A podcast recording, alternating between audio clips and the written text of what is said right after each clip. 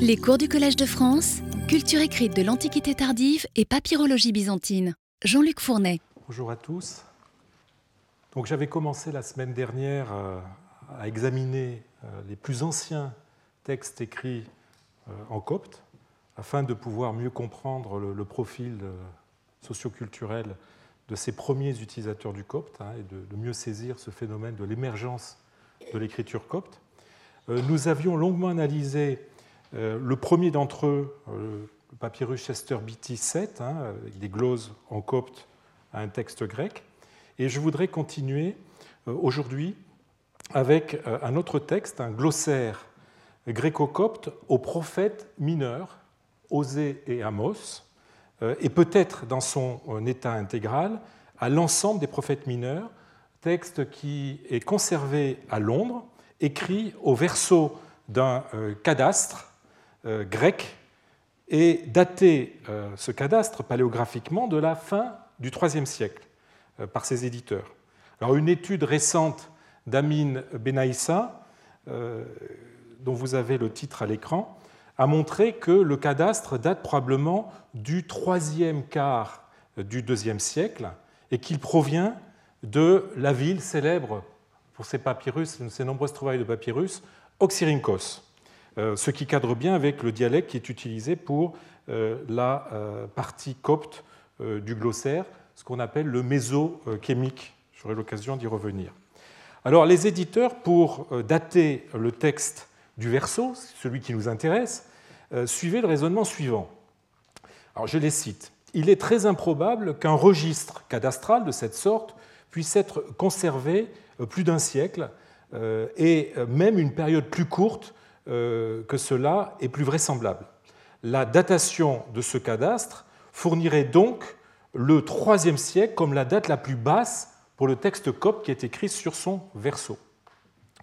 Alors Arthur euh, Hunt, euh, grand papyrologue qui a fouillé justement à Oxyrhynchos, auquel les éditeurs ont fait appel pour une datation paléographique, tant il avait l'expérience des papyrus, et euh, partisan d'une datation plus récente. Hein. Je le cite, les dates que vous proposez, euh, dit-il, euh, me frappent par leur caractère précoce. Je pense que le recto est donc le cadastre grec est d'environ 200 et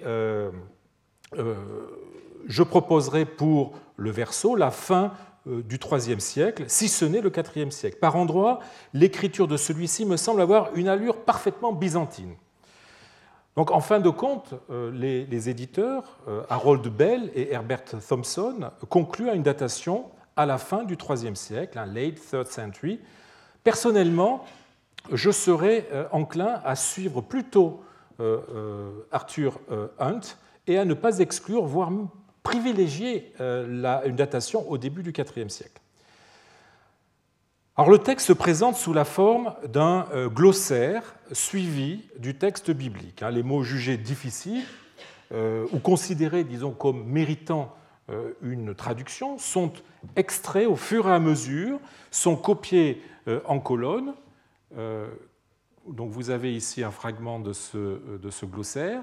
Donc les mots grecs sont mis en colonne et suivent parfaitement, là je vous ai mis le texte de la Septante et la traduction, j'ai souligné les textes qui sont dans le glossaire, et vous voyez qu'ils suivent parfaitement l'ordre euh, du texte. Donc ces mots sont extraits, copiés en colonne et suivis d'une traduction en copte. Alors celui qui a élaboré ce glossaire, probablement la personne qui a écrit notre texte, à moins qu'il ait recopié un texte préexistant, avait sous les yeux un exemplaire de euh, la version grecque de la Septante. Quant aux gloses coptes, elles sont écrites dans une écriture copte bien standardisée, puisqu'elles sont euh, munies euh, des six signes additionnels, hein, qui sont le, shai, le fai, le hori, le l'anja, le kima et le ti. Le ti, cette lettre en forme de croix, qui n'apparaît jamais en vieux copte et qui, là, ici, fait son apparition pour la première fois euh, dans euh, euh, des papyrus. Pour ce qui est de leur contenu, ces glosses sont assez éloignées des versions coptes connues du livre de d'Osée, ce qui donne à penser qu'il n'y avait alors aucune version établie ou canonique d'Osée, signe supplémentaire de l'ancienneté de ce papyrus. On pourrait aussi envisager la possibilité que, malgré l'existence d'une version standardisée, une version canonique, euh, de, copte de, la Septante, le rédacteur de ce glossaire, ne, s'en soit pas aidé, peut-être ne l'avait-il pas à sa disposition, et qu'il ait opéré lui-même euh, les traductions des euh, mots grecs, des lemmes grecs. Alors, il est difficile, là encore, de déterminer le contexte d'emploi de ce glossaire. Les éditeurs envisagent trois possibilités. Premièrement, c'était le travail d'un savant pour son usage propre. Deuxième hypothèse, euh, celle d'un travail d'un enseignant euh, pour sa classe dans une école euh, catéchétique. Troisièmement, il a peut-être servi, disons, dans le contexte d'une église, pour, celui, pour aider celui qui faisait les lectures à partir d'un original grec traduit pour les fidèles qui ne connaissaient pas le grec. Alors, les éditeurs éliminent euh, la troisième possibilité, puisqu'on a affaire à un glossaire couvrant, semble-t-il, intégralement les livres d'Osée et d'Amos, et même peut-être plus. Donc ça, cadre mal avec l'idée de lecture, traduction faite pour des lectures euh, à, l'Église. Euh, aussi, ils préfèrent, ils éliminent aussi la seconde solution, c'est-à-dire l'idée d'un papyrus scolaire dans une école catéchétique, qui, solution qui leur paraît historiquement difficile à la fin du IIIe. Aussi préfèrent-ils euh, euh, conclure que c'était le travail euh, d'un scholar, d'un savant, pour son usage privé. Pour ma part, je n'exclurai pas trop vite la possibilité qu'on ait affaire à un glossaire à finalité scolaire, scolaire au sens large évidemment. Il ne s'agit pas forcément des, des premières années, élémentaires de l'école, euh, euh, finalité scolaire euh, destinée à former des Égyptiens au texte de la Septante. Et il n'est pas nécessaire pour cela d'imaginer le cadre d'une école catéchétique, ça peut être une école locale enseignant toutes sortes d'autres choses. Alors, il est important de noter que les, lemmes grecs sont souvent abrégés, contrairement aux glosses coptes, et parfois si drastiquement qu'ils en deviennent incompréhensibles. Euh, je vous donne un exemple. Euh, on a voilà, le lemme grec, donc le texte grec, hein, qui correspond, je vous ai mis la version complète, hein, écrite complètement, domata epipanta alona, hein, don paiement sur toutes les aires de blé. Euh, voyez que c'est extrêmement abrégé. Alors, on pourrait se contenter d'expliquer ce phénomène d'abréviation par le fait que ce glossaire était destiné à être utilisé en même temps qu'une version de la Bible qui, elle, donnait le texte non abrégé. Mais cela n'explique pas que l'on ait aussi euh, deux abréviations dans des mots grecs se trouvant non pas dans la partie grecque, dans les lemmes grecs, mais dans les gloses euh, en copte. Hein, je vous ai mis euh, les, deux passages où il est question le mot polis qui est abrégé, polis la cité, et le mot psyché, âme. Le rédacteur de ce glossaire était donc quelqu'un qui avait une excellente maîtrise du grec, habitué aux abréviations, euh, usitées dans les documents et aussi aux déclinaisons, puisque quand un mot est abrégé, vous n'avez pas la déclinaison, donc il faut pouvoir la restituer de soi-même. Euh, donc euh, habitué aussi aux déclinaisons grecques et n'ayant pas besoin de copier servilement le texte grec dans son intégralité pour le comprendre, peut-être d'ailleurs parce qu'il le connaissait sur le bout des doigts. Alors, on signalera aussi euh, la présence d'emprunts grecs dans les glosscoptes. Hein. C'est un critère qui me paraît très important. Vous verrez, je reviendrai sur ce problème des emprunts plus tard, mais là, petit à petit, j'attire votre attention sur la présence de ces mots grecs.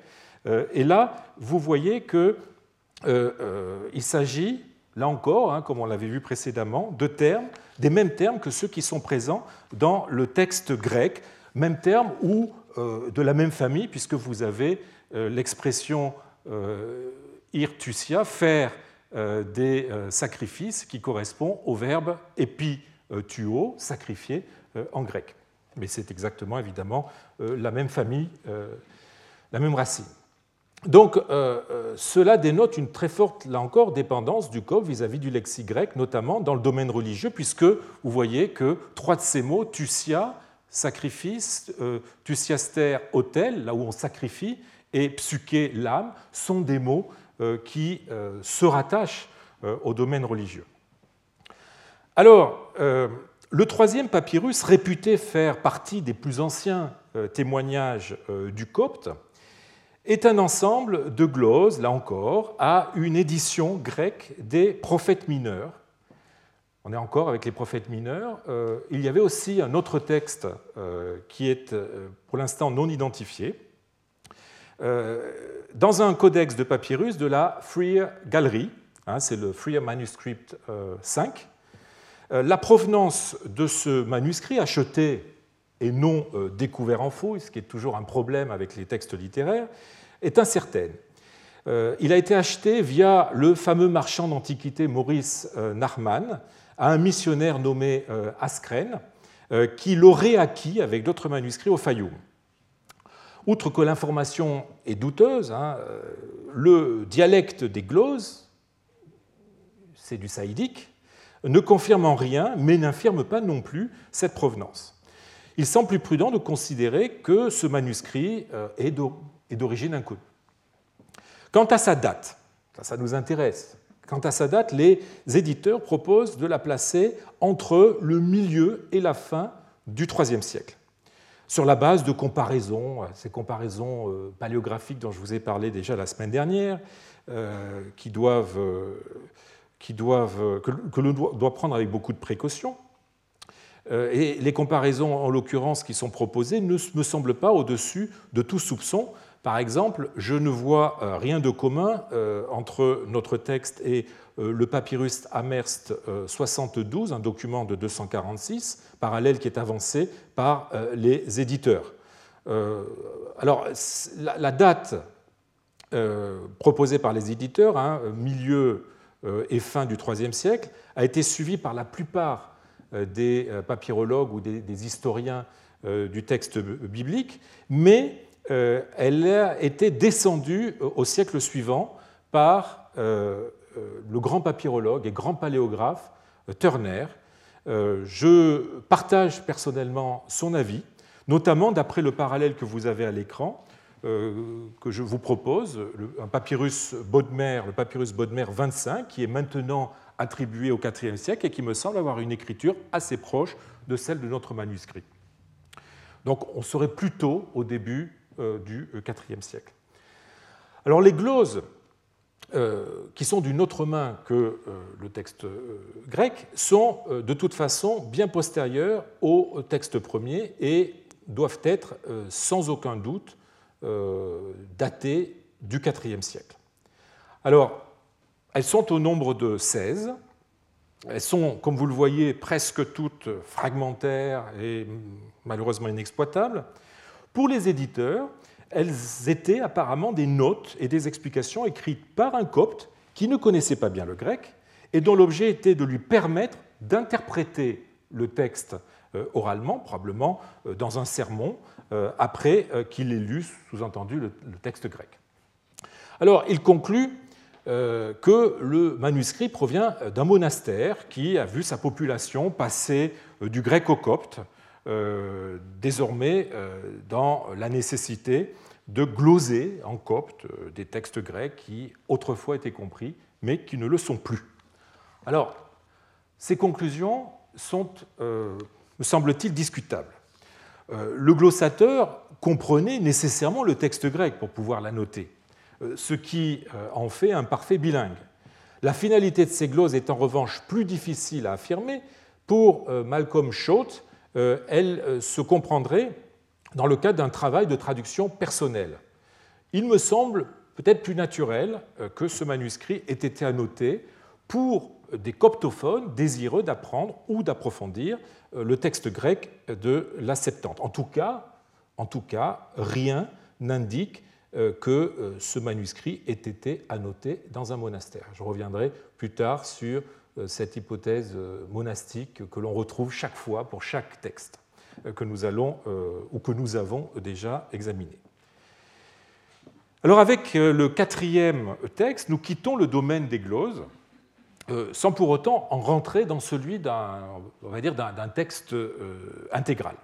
Il s'agit d'un codex de sept tablettes conservées à la Bodléienne, comprenant une copie du psaume 46 en copte, qui a été édité par Walter Crum en 1934-1937, euh, à côté d'exercices en grec, euh, des exercices grammaticaux, littéraires. Vous avez ici une paraphrase euh, d'Homère, des exercices aussi mathématiques, donc en grec, édités par Peter Parson en 1970. Et là encore, nous retrouvons ce travers de notre discipline qui, dissocie euh, les ensembles selon les langues. Et là, vous voyez que le, une partie de ce codex a été éditée dans les années 30 euh, par euh, un coptisant, et l'autre partie, parce qu'elle est grecque, a été éditée dans les années 70 par un, helléniste. Je pense qu'on ne ferait plus ce genre de choses maintenant. Alors, acheté à Luxor, ce codex fait partie d'un lot de tablettes de la collection Seyss. C'est un collectionneur euh, voilà sa photo. Euh, donc collection qui euh, comprenait une série d'ensembles de, codex de, tablettes, enfin une série de, codex de tablettes, dont l'une, dont l'un a été écrit assurément à Ibis. Alors Ibis, c'est une ville qui se trouve dans les oasis, hein, dans l'oasis de Harga. Alors, faut-il penser que notre codex provient lui aussi des oasis, sous prétexte que dans cet ensemble, il y avait un codex qui, lui, assurément vient euh, d'Ibis, ce qui se trouve que c'est un texte documentaire, et par son contenu, on voit bien qu'il a été écrit là-bas. Euh,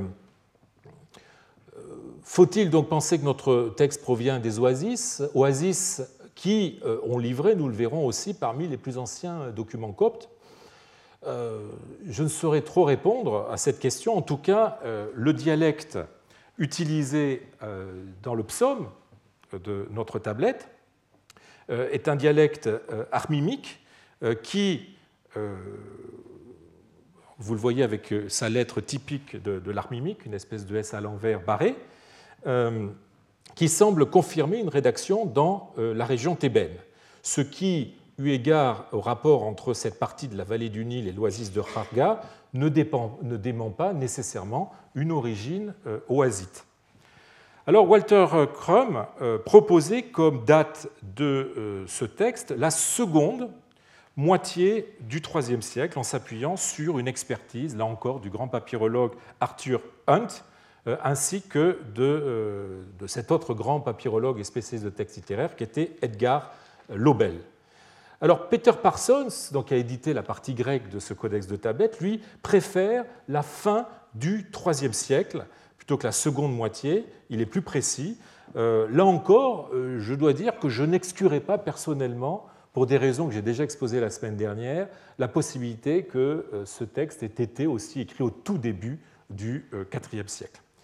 Alors d'après l'analyse paléographique de Parsons, le codex euh, de tablette a été écrit par trois personnes, ce qu'on appelle dans notre jargon les mains, main A, main B, main C. Donc la main A euh, euh, a, écrit, a écrit les tables de fraction, la main B, la conjugaison du verbe poyer, c'est un verbe contracte grec qui posait beaucoup de difficultés aux écoliers, et donc on les faisait apprendre, on leur faisait apprendre les, déclinaisons, les conjugaisons de, ce verbe et des autres verbes contractes. Et la main C est probablement responsable de euh, tout le reste, à savoir euh, la déclinaison euh, de pronoms, la paraphrase d'Homère que vous avez à nouveau à l'écran, la déclinaison d'une cri. Alors une cri, c'est une espèce de, petite anecdote morale en une phrase, et c'est un type d'exercice qu'on proposait aux écoliers en leur demandant de la décliner selon un certain nombre de, règles. Et enfin, encore que ce dernier soit d'une écriture plus bâclée, notre texte euh, copte, euh, notre psaume, euh, et je vous ai mis la comparaison entre l'écriture de la paraphrase des psaumes et l'écriture des psaumes, et vous voyez, psaumes, vous voyez que c'est à peu près la même, sauf que celle des psaumes est un petit peu plus cursive, on va dire bâclée, pour reprendre le terme de Crum. Alors pour Raffaella Cribiore, grande spécialiste des, textes scolaires, eh bien, il n'y aurait en fait que deux mains. L'une moins aisée, responsable de la conjugaison verbale, et l'autre, la plus aisée, de tout le reste, dont notre texte copte. Alors, quoi qu'il en soit, euh, l'auteur des lignes en copte eh bien, euh, a aussi écrit une grande partie des tablettes en grec. Donc, on voit qu'on a affaire à quelqu'un de bilingue. Le texte copte donne le psaume 46, qui, curieusement, ne débute pas avec le premier verset, mais brusquement avec le verset 3, euh, hein, car le Seigneur, etc. Hein, je vous ai mis le texte copte de la tablette et une traduction euh, de, ce qui s'y trouve. Sur, euh, de ce qui s'y trouve. Donc,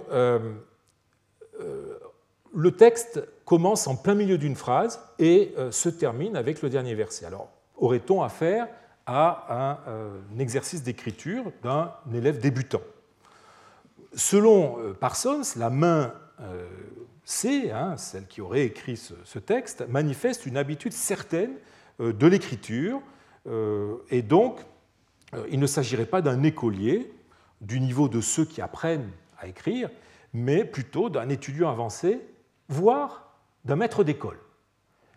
Pour ma part, je privilégierais l'hypothèse d'un étudiant avancé. Cela rendrait mieux compte de la présence de deux ou trois mains, hein, deux ou trois étudiants qui auraient partagé le même support, ce serait plus difficile de considérer qu'on aurait deux ou trois maîtres qui euh, auraient utilisé les mêmes tablettes. Euh, de plus, euh, le type d'exercice contenu dans ce codex s'inscrit dans un enseignement qui n'est déjà plus élémentaire et l'on peut avoir affaire à un jeune qui était alphabétisé de longue date, ce qui expliquerait son aisance d'écriture. Euh, nous avons de nombreux autres textes scolaires de cette nature, faisant montre d'une main que Raphaël Écribiore, euh, dans sa typologie des, écritures scolaires, hein, dans son ouvrage euh, de 1996, appelle rapide et qui, pour elle, est typique des étudiants de niveau intermédiaire et surtout avancé. Mais alors, si le texte copte n'est pas un exercice d'écriture, étant donné le niveau du reste des exercices de ces, tablettes, à quelle fin a-t-il été recopié? Dans le cadre d'un apprentissage du texte biblique, mais dans ce cas, on ne comprendrait pas que le texte du psaume ait été tronqué euh, de son début, qui commence en plein milieu d'une phrase. Il nous faut donc euh, replacer cet exercice dans le contexte général du codex. La question se pose de savoir pourquoi ce groupe de tablettes mêle exercice en grec et exercice en copte, enfin, ou texte en copte. La, réaction la plus naturelle serait de penser que l'on a affaire à un Égyptien tentant de s'initier au grec et à la culture grecque à travers euh, sa langue et euh, son auteur de référence, Homère. On a vu qu'il y avait une paraphrase d'Homère. C'est ainsi que Crum envisage la situation. Selon lui, le fait que les parties en grec soient d'une écriture plus soignée que celle en copte confirmerait que l'on a affaire à un Égyptien dont euh, le soin euh, se serait relâché dans les exercices écrits dans sa langue maternelle, qui lui demandaient évidemment moins d'attention et de concentration. Mais l'opinion de Crum a été critiquée par Louis Théophile Lefort dans un compte-rendu euh, édité dans le Muséon euh, en 1935. Alors, pour le savant belge, ce codex est celui d'un écolier grec euh, du IIIe siècle faisant l'apprentissage du copte. Alors, je vous cite, vous avez à l'écran le texte de, de Lefort. L'orthographe du morceau trahit à ne pas s'y méprendre une oreille grecque et permet de suivre les efforts d'un jeune grec débutant le copte. En effet, parmi les fautes d'orthographe, il est curieux de constater un phénomène significatif. Les sons qui sont exprimés en copte par les caractères empruntés au grec sont rendus sans hésitation, sauf une double exception très naturelle. Une fois, euh, la, sifflante, bilabiale sonore ou euh, est rendue par l'occlusive be, euh, et une fois l'inverse, b en ou. il en va tout autrement des sons que les Coptes ont dû exprimer par des caractères dérivés du démotique. La sifflante bilabiale sourde, hein, le F, F faille, aurait dû figurer 11 fois, or elle est rendue une fois par la sonore correspondante OU et 10 fois par l'occlusive B. Alors ensuite, le fort parle euh, d'une autre, lettre, le ori, hein, qui correspond à l'aspiration, euh, qui aurait dû euh, être marqué une douzaine de fois, mais qui manque dans ce texte. Et enfin, il en vient à parler de deux autres lettres coptes, le kima et le janja, qui, selon lui, marqueraient dans ce codex la même gaucherie. La première lettre, donc le kima, euh, ne devrait euh, y figurer qu'une fois. Euh, or, elle est rendue par kappa, ce qui n'étonnera aucun coptisant. La seconde revient fréquemment, mais trois fois, sous la forme d'un qui, d'un qui simple accident graphique qui nous révèle que, sans doute, le maître parlait du, partait du grec et enseignait que le janja est, un qui porté par une barre horizontale, oubliée trois fois par son élève. Alors, je dois dire que j'ai un peu de mal à suivre euh, le fort et à voir dans l'auteur de notre codex euh, un hélénophone. Tout d'abord, la confusion entre euh, le ki et le janja, qui, qui, ne commet en fait que quatre fois sur neuf. Hein. Je, vous, ai donné deux exemples donc là, il a fait l'erreur, il a oublié la barre du dessous, alors qu'ailleurs, Ici, il écrit la lettre correctement. Euh, cette confusion ne doit pas, me semble-t-il, être euh, sursollicitée. Euh, dans la mesure où notre scripteur, je, l'appelle scripteur parce que je ne sais pas si c'est un élève, si c'est... Bon, je préfère utiliser ce terme un peu neutre, celui qui écrit. Notre scripteur ne soigne pas sa, copie dans la mesure où il ne soigne pas sa copie du psaume, hein, on l'a vu avec son écriture un peu rapide et irrégulière, l'omission du trait horizontal euh, qui distingue euh, les deux lettres est à mettre sur le compte de sa précipitation, d'autant que sa façon d'écrire le janja, sans ligaturer les trois éléments, hein, il écrit tac, tac, tac, plutôt que de faire comme ça, ou, dans l'autre sens, eh bien, euh, rendait le tracé de ce, de ce, de ce trait horizontal euh, plus laborieux et freinait, on va dire, la, course du, du calame. Aussi l'a-t-il omis à plusieurs reprises sans s'être corrigé. Cette erreur ne manifeste en rien une ignorance chez notre scripteur ou ne manifeste en rien l'enseignement d'un maître grec, mais tout simplement un manque euh, d'application de la part du premier.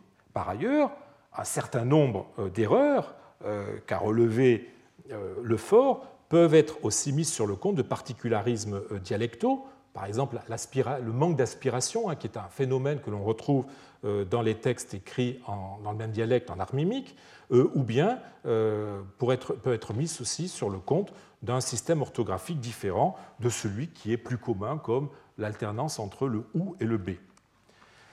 Euh, même si l'on considère que ces erreurs, avant tout graphiques, manifestent chez notre scripteur un manque de familiarité avec les lettres égyptiennes, cela n'en fait pas euh, nécessairement un grec. Et je voudrais insister là-dessus. Il me semble plus vraisemblable qu'il s'agisse d'un Égyptien qui euh, n'est pas encore habitué avec, à, ces, dernières, ces, lettres égyptiennes, qui, qui ne maîtrise pas encore l'élément non grec de l'écriture copte. Euh, cela peut s'expliquer diversement. Euh, soit euh, notre Égyptien a commencé par recevoir une formation grecque et sa formation à l'écriture copte serait secondaire. autrement dit, quoique sa langue maternelle soit le copte, il aurait d'abord été alphabétisé en grec et serait donc plus à l'aise avec l'écriture grecque, ce qui n'aurait rien d'étonnant euh, à la fin de, cette période d'agraphie collective, hein, comme je l'ai euh, euh, dit précédemment, dont j'ai parlé précédemment. Soit, c'est peut-être un peu moins vraisemblable, me semble-t-il, notre Égyptien fait partie de ces premiers coptographes, hein, ces premiers gens, ces premières personnes à avoir écrit en, copte, qui n'utilisaient pas naturellement les lettres supplémentaires, comme, vous vous souvenez peut-être, l'auteur de la formule d'exorcisme du grand papyrus magique de Paris ou, le glossateur du papyrus Chester Beatty 7. Alors si, si j'ai raison, ce codex de tablette émanerait d'un milieu égyptien profondément hellénisé, mais tentant d'élaborer un enseignement qui fasse aussi place aux Coptes à une époque où l'enseignement grec a le monopole. Il ne s'agit pas de remplacer l'enseignement grec par un enseignement copte, mais d'intégrer l'un dans le cadre de l'autre, lequel, euh, auréolé du prestige de l'ancienneté, euh, procédant d'une pédagogie qui avait fait euh, ses preuves, correspondant aux exigences d'une société fondée sur la pratique écrite grecque, ne pouvait que rester prépondérant pendant encore longtemps. Le décalage entre l'alphabétisation en grec et l'alphabétisation en copte chez notre apprenti pourrait pointer vers une époque ancienne où l'alphabétisation copte euh, était encore considéré comme superflu ou, à tout le moins, je dirais, secondaire ou inféodé euh, à la grecque. Alors, comme vous voyez, c'est à la faveur, en fait, euh, de l'étude du texte biblique, psaume ici, que le copte parvient à prendre sa place. Si l'enseignement grec s'appuie avant tout sur, vous le savez, sur le texte d'Homère, fondement de la païdéia, de la culture grecque, et nos tablettes en sont encore une preuve avec cette paraphrase d'Homère, eh bien l'enseignement en copte euh, passera par la copie ou l'étude des écritures en version copte, seul patrimoine littéraire euh, écrit euh, qu'ils puissent revendiquer pour l'heure. Et encore, le texte biblique implique-t-il, même en copte, implique-t-il une connaissance du lexique grec puisqu'il est truffé d'emprunts grecs hein? Voilà le texte de la tablette Hein, le psaume 46. Et vous voyez, j'ai souligné tous les mots grecs qui se trouvent dans ce psaume. Vous voyez qu'il euh, y en a un certain nombre, il y en a 15 très exactement, et qui calquent toujours euh, l'original grec. Aussi, euh, l'enseignement du copte devait-il se faire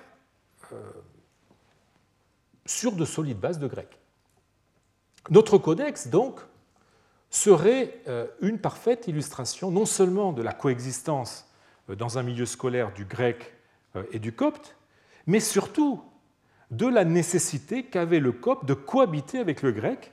Il est emblématique, je dirais, d'un multilinguisme et d'un multiculturalisme obligé. Alors le texte suivant nous maintient là encore dans une ambiance gréco-copte.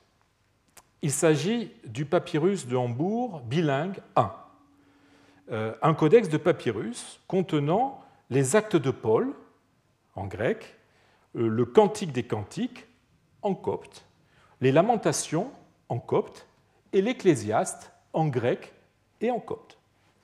Il provient euh, du Fayoum, comme le montre le dialecte fayoumi qui est utilisé, euh, Eric Turner, euh, cité par les éditeurs, propose de dater le manuscrit euh, entre 275 et 350.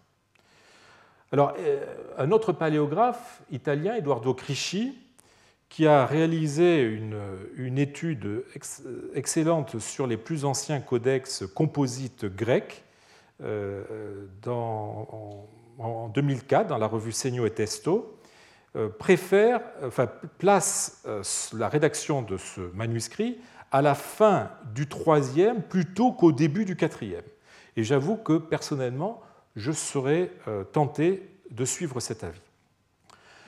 Ce codex est écrit par au moins deux personnes qui ont copié des textes à la fois grecs et coptes. Alors vous avez la main 1 ou le copiste 1 Hein, qui a copié les actes de Paul en grec, euh, le cantique en copte, les lamentations en copte et euh, une partie de l'ecclésiaste en copte, euh, et la main 2 Alors la main 1 est caractérisée par des alphas extrêmement pointus, hein, je vous ai mis un exemple, alors que la main 2, le copiste 2, on va le dire, euh, a euh, des alphas beaucoup plus arrondis et il est responsable d'une partie de l'ecclésiaste grec et d'une partie de euh, l'ecclésiaste en copte. On peut donc conclure que nous aurions affaire à deux scribes, certainement contemporains, capables d'écrire en grec et en copte, sans différence formelle importante dans le passage d'un euh, système graphique à l'autre.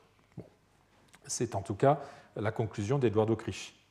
Peut-on aller plus loin euh, et mieux définir le profil des, scribes et la fonction de ce manuscrit? Alors, tout d'abord, euh, on aura constaté que les deux copistes ne se sont pas divisés le travail en fonction des langues. On aurait très bien pu avoir un copiste spécialisé dans le copte, un autre dans le grec. Eh bien, euh, ce n'est pas le cas, puisqu'ils euh, écrivent chacun des parties en grec et en copte, et que dans l'Ecclésiaste, qui est en deux versions, ben, la version copte est due à l'un euh, et l'autre.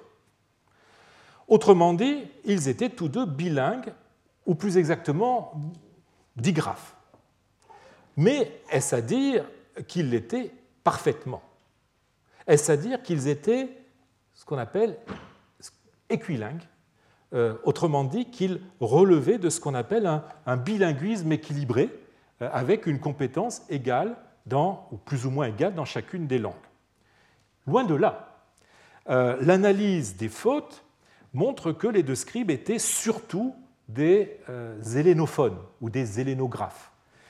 C'est particulièrement vrai du copiste 2, qui, s'il emploie correctement les signes diacritiques en grec, euh, eh bien, les utilise ces mêmes signes de façon anormale dans la partie copte. Il éprouve en nous des difficultés avec trois lettres coptes, le, shai, le fai, le janja. Euh, ce copiste est assurément avant tout un grec ou un helléniste. Comme le disent les éditeurs, le copiste grec qui recopiait probablement un original copte, souvent ne reconnaît pas les vocables coptes et écrit par endroits une sorte de charabia. Euh, cela confirme que les copistes étaient des Grecs pour lesquels le copte était une langue étrangère et souvent incompréhensible. Eduardo Crisci va dans le même sens. Hein. je, je, le cite, l'analyse linguistique des textes grecs et coptes porte à croire que les deux copistes qui ont écrit le manuscrit avaient plus de familiarité avec le grec qu'avec le copte et ont agi au sein d'une communauté religieuse dans laquelle la présence d'éléments ou d'individus gréco-coptes a nécessité la, disponibilité de textes euh, dans les deux langues. On voit euh, se dessiner l'hypothèse d'une communauté monastique bilingue sur laquelle nous reviendrons. Mais quelle aurait été la fonction de ce manuscrit bilingue réalisé par des scribes aux compétences linguistiques fluctuantes selon euh, la langue? Il ne s'agit évidemment pas d'un livre que l'on peut classer dans la catégorie des productions de librairie, hein, ces beaux livres euh, qui sont écrits par des copistes professionnels. Euh, le codex est, confectionné avec un papyrus de qualité grossière, euh, épais, mal travaillé. certaines pages sont même des réemplois. Hein. on constate la présence d'un texte antérieur qui a été effacé, donc c'est un, partiellement, il est partiellement palimpseste. Euh, la mise en page est assez peu élégante, le texte est assez serré, les marges sont euh, étroites. Les écritures n'ont pas le formalisme des belles écritures, euh, des belles copies de librairie, surtout celle du, du, copiste 2, qui a une écriture qui tend à être un peu cursive. Aussi, euh, les éditeurs ont-ils émis l'hypothèse qu'on avait affaire à un exercice d'écriture dans lequel la forme des lettres aurait été corrigée soit par un maître, euh, ces fameuses lettres coptes entre autres qui posent problème, soit par un maître, soit par l'élève lui-même, peut-être sur les indications euh, du maître. Les éditeurs vont même plus loin en tentant de combiner l'hypothèse scolaire avec l'hypothèse d'une provenance d'une finalité monastique de ce manuscrit. On aurait affaire, selon eux, à un produit défectueux, je cite, de nature scolaire élaboré par euh, des moines grecs qui ont confectionné ce singulier livre de dévotion pour leur monastère, dont les occupants étaient vraisemblablement majoritairement des moines coptes. On sent que les éditeurs essaient de concilier plusieurs hypothèses sans vouloir renoncer à aucune. L'hypothèse scolaire me semble peu crédible. les exercices d'écriture sont rarement aussi longs que ce qu'on a dans, ce texte. Et par ailleurs, les mains de nos copistes, sans être élégantes, euh, n'en manifestent pas moins une habitude certaine de, l'écriture, notamment euh, la, main 2 qui a une façon assez euh, cursive qui montre qu'il connaît bien, il a une certaine pratique de, l'écrit. Quant à la finalité monastique évoquée par les éditeurs, eh elle me paraît ne reposer sur rien de tangible et me semble participer de ce travers euh, constant de la recherche papyrologique qui consiste à ne pas pouvoir concevoir euh, un texte chrétien en dehors d'un cadre monastique, comme si euh, tous les manuscrits chrétiens ne pouvaient être copiés ou ne pouvaient être lus que par des moines. Une telle mise en contexte s'impose d'autant moins pour une époque aussi ancienne que celle du manuscrit de Hambourg. Il me semblerait curieux que des moines coptophones se soient fait copier des textes coptes par des copistes grecs maîtrisant mal le copte. Euh, il serait, me semble-t-il, beaucoup plus satisfaisant de penser que nos deux copistes sont des bilingues déséquilibrés, à dominante grecque, euh, essayant de se former à l'écriture copte ou de se perfectionner en copte en même temps qu'ils se constituaient euh, des recueils de textes à usage personnel il serait peut-être déraisonnable d'aller plus loin au risque de tomber dans, le romanesque. Quoi qu'il en soit, ce texte compte parmi euh, les plus anciens, peut-être même le plus ancien hein, manuscrit biblique copte, et il est symptomatique. il est symptomatique qu'il soit, pour une part, bilingue. Alors, bilingue, le texte suivant l'est aussi, le papyrus euh, Kislev III, actuellement déposé au musée Wagner de l'université de Würzburg. Euh, ce feuillet de papyrus donne sur une face un hymne acrostiche.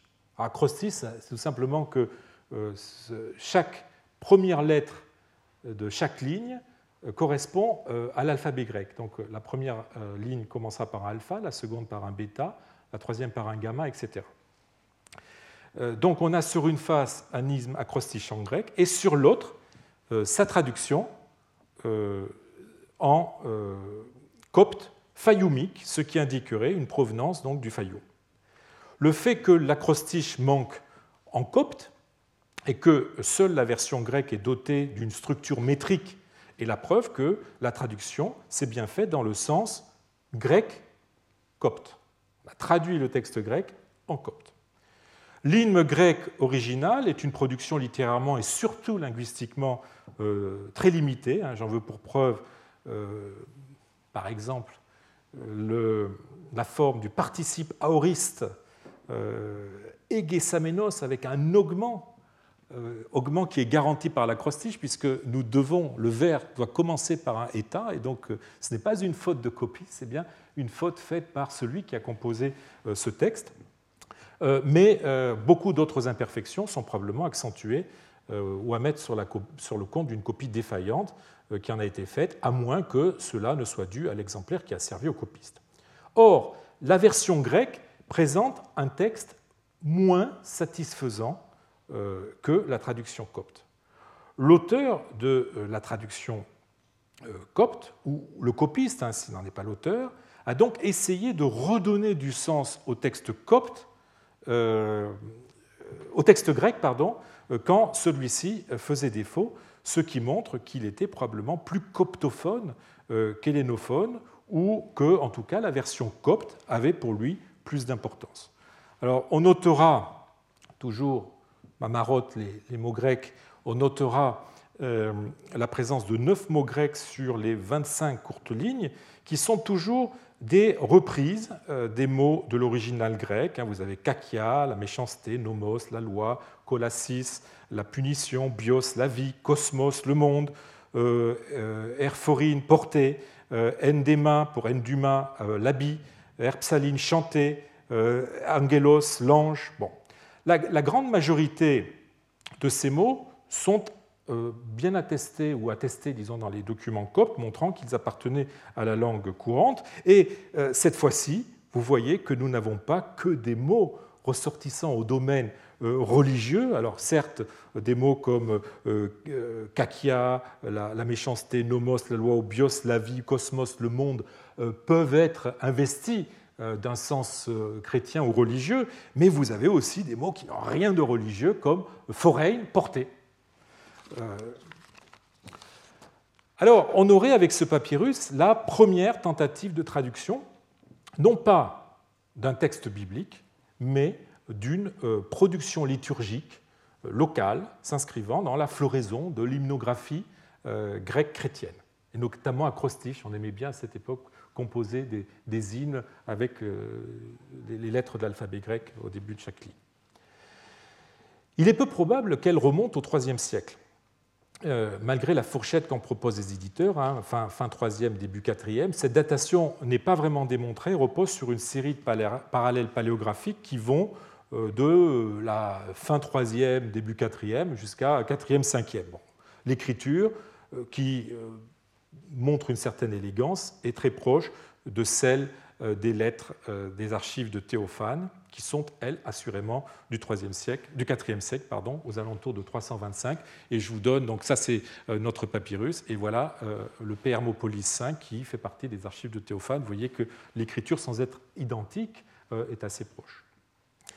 Euh, avec euh, les papyrus suivants, nous entrons dans la catégorie euh, des traductions de textes chrétiens en version monolingue. Alors, six sont datés du 3e, 4e. Je n'en retiendrai ici que trois qui me paraissent les plus anciens, ou en tout cas qui apportent des informations qui sont utiles sur les premiers utilisateurs du copte, ou du copte littéraire.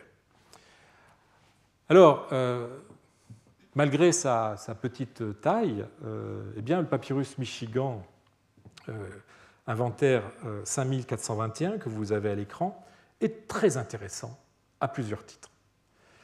Il s'agit d'un fragment d'un codex de papyrus qui donne Job, le texte de Job 30, dans une écriture que l'éditeur datait du 4e, 5e siècle, donc c'est assez tardif par rapport à, à la période dont nous nous occupons maintenant. Mais en fait, elle est beaucoup plus. Il faut dater ce texte euh, à une époque beaucoup plus ancienne, fin 3e, euh, début 4e siècle. Et cette datation est confirmée par les données stratigraphiques, puisque ce papyrus a été retrouvé avec d'autres textes datables de la fin du 3e et du 4e siècle. Comme il a été exhumé lors de fouilles scientifiques, ce papyrus a donc l'insigne avantage d'avoir une provenance précise. Il a été découvert dans une maison de Caranis. Caranis est un village du Fayoum, et je vous montre euh, une photo, une vieille photo des fouilles menées par l'université de Michigan à Caranis entre 24 et 35, hein, les maisons du 2e, 3e, 4e siècle. C'est précisément dans une de ces maisons que notre papyrus a été trouvé. Cette provenance fayoumique est confirmée par certains traits dialectaux euh, du euh, texte, notamment son vocalisme, euh, quoique la langue exhibe aussi des traits de la région d'Oxyrhynchos, hein, dialecte mésochémique, mais aussi, plus curieusement, du delta, hein, ce qu'on appelle le boaïrique, euh, ce qui pourrait être dû au fait que le copiste s'est servi d'une version boaïrique de la Bible, et effectivement, le, texte a tendance à suivre, euh, cette, à suivre la, la Bible boaïrique, donc il s'est servi d'une version boaïrique qu'il n'a pas toujours mis dans son dialecte, c'est-à-dire fayomisé euh, de façon systématique et conséquente. Cette explication mise à part, le côté hétérogène de la langue, qui pourrait, euh, euh, enfin, qui pourrait être mis sur le compte d'une absence de standardisation dialectale, semble bien confirmer une datation assez haute.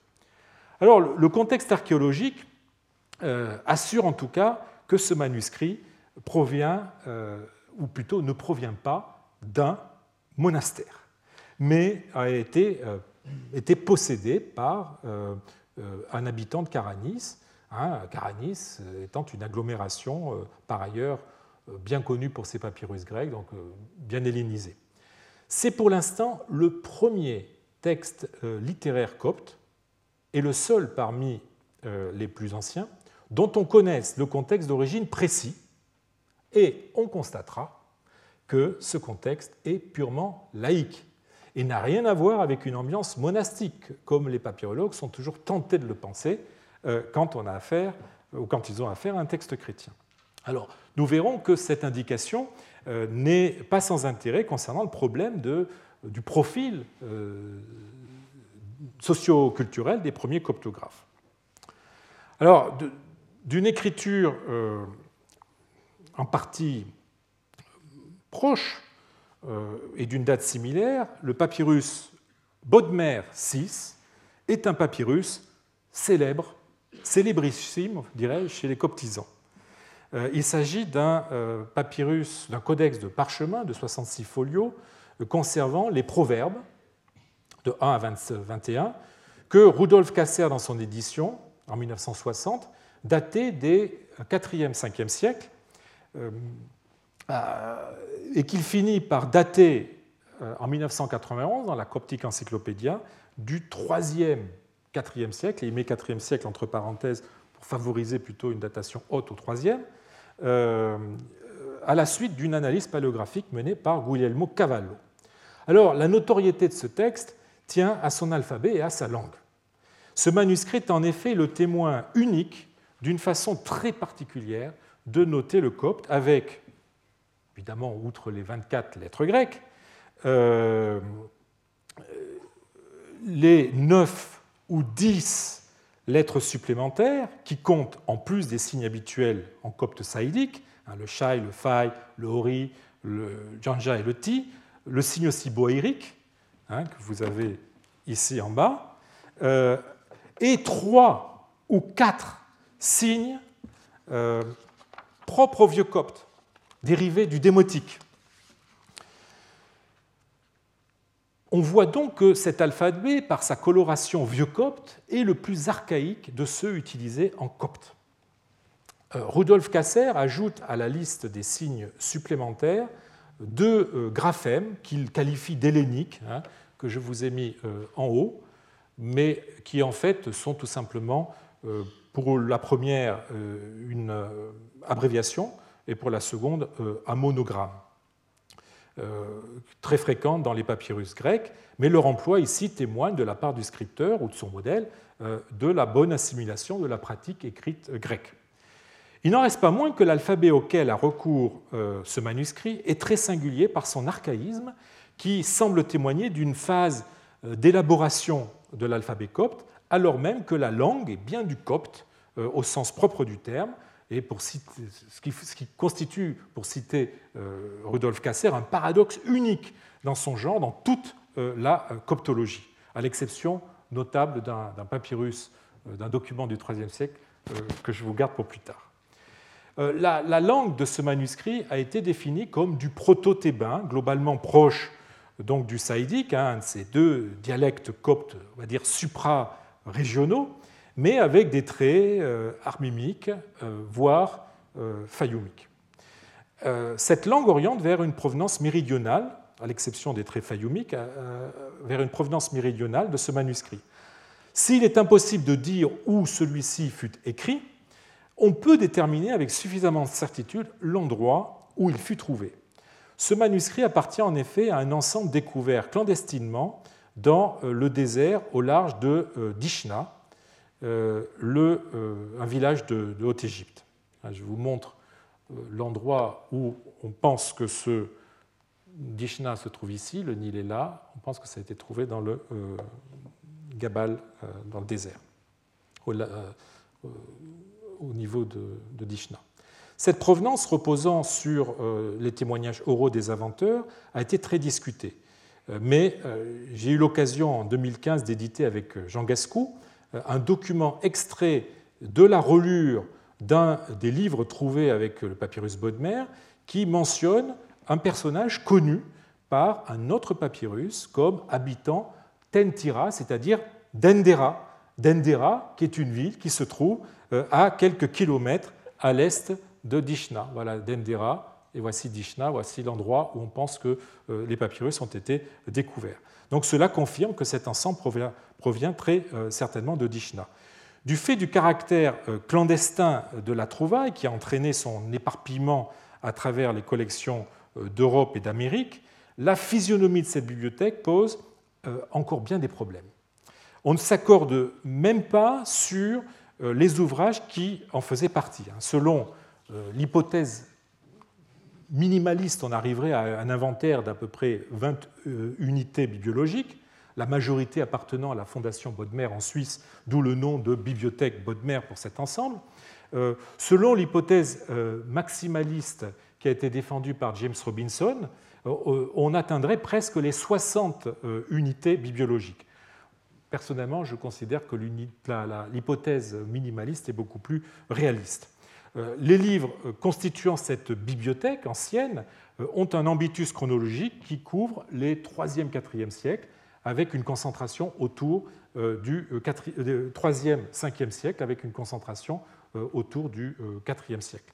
Aussi, le papyrus Bodmer VI appartiendrait à la première strate de cette bibliothèque de cette bibliothèque provient un autre livre, et c'est le dernier que je considérerai avec vous euh, dans, cet examen des, plus anciens textes coptes, euh, c'est le P. Papyrus Chester Beatty 1390. C'est un codex de, de, papyrus de 8 folios contenant des exercices de calcul en grec et l'évangile de Jean, de 10 à 13, en copte, en copte lycopolitain. Euh, les exercices de calcul euh, sont datés par leur euh, éditeur, William Brashear, du milieu 3e, milieu 4e siècle.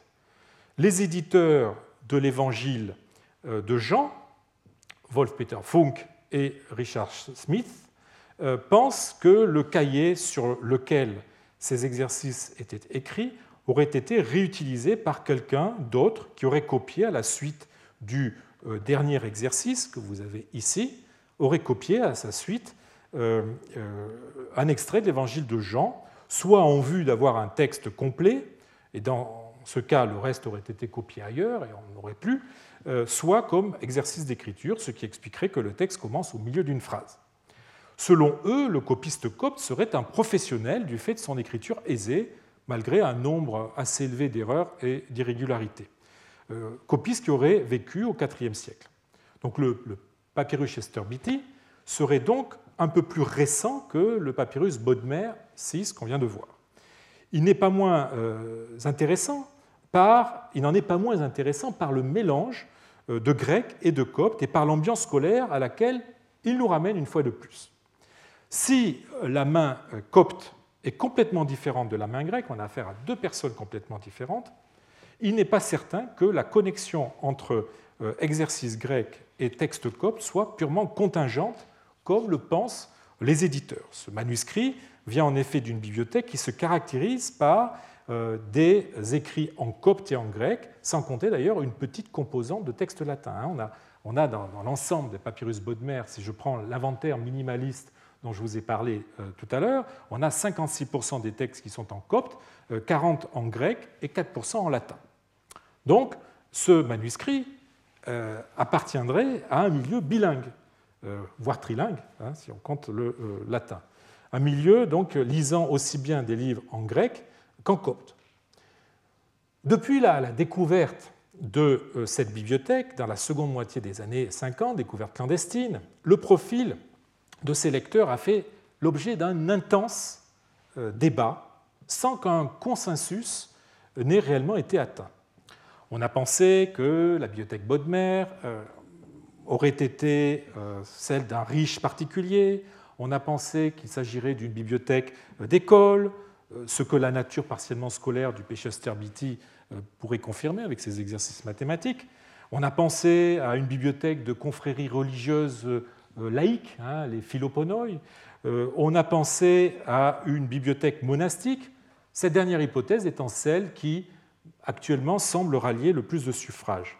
Mais euh, comme j'ai eu l'occasion de, l'écrire en 2015, vous me permettrez de me citer, il est hasardeux de reconstituer la communauté qui a utilisé cette bibliothèque à partir des livres qui la composent. Le terme même de communauté n'est-il pas abusif en sous-entendant un profil homogène pour l'ensemble de ses utilisateurs? De plus, cette bibliothèque s'est constituée sur trois siècles et elle était donc susceptible d'être l'agrégat de plusieurs fonds d'origine diverses qui ne reflètent pas nécessairement l'état d'esprit de l'ensemble des usagers à la fin de son histoire. Enfin, elle peut avoir donné lieu à plusieurs activités qui ne sont pas exclusives l'une de l'autre création, lecture édifiante et instruction scolaire. Autrement dit, l'hypothèse d'une bibliothèque d'école n'est pas incompatible nécessairement avec celle d'un milieu religieux.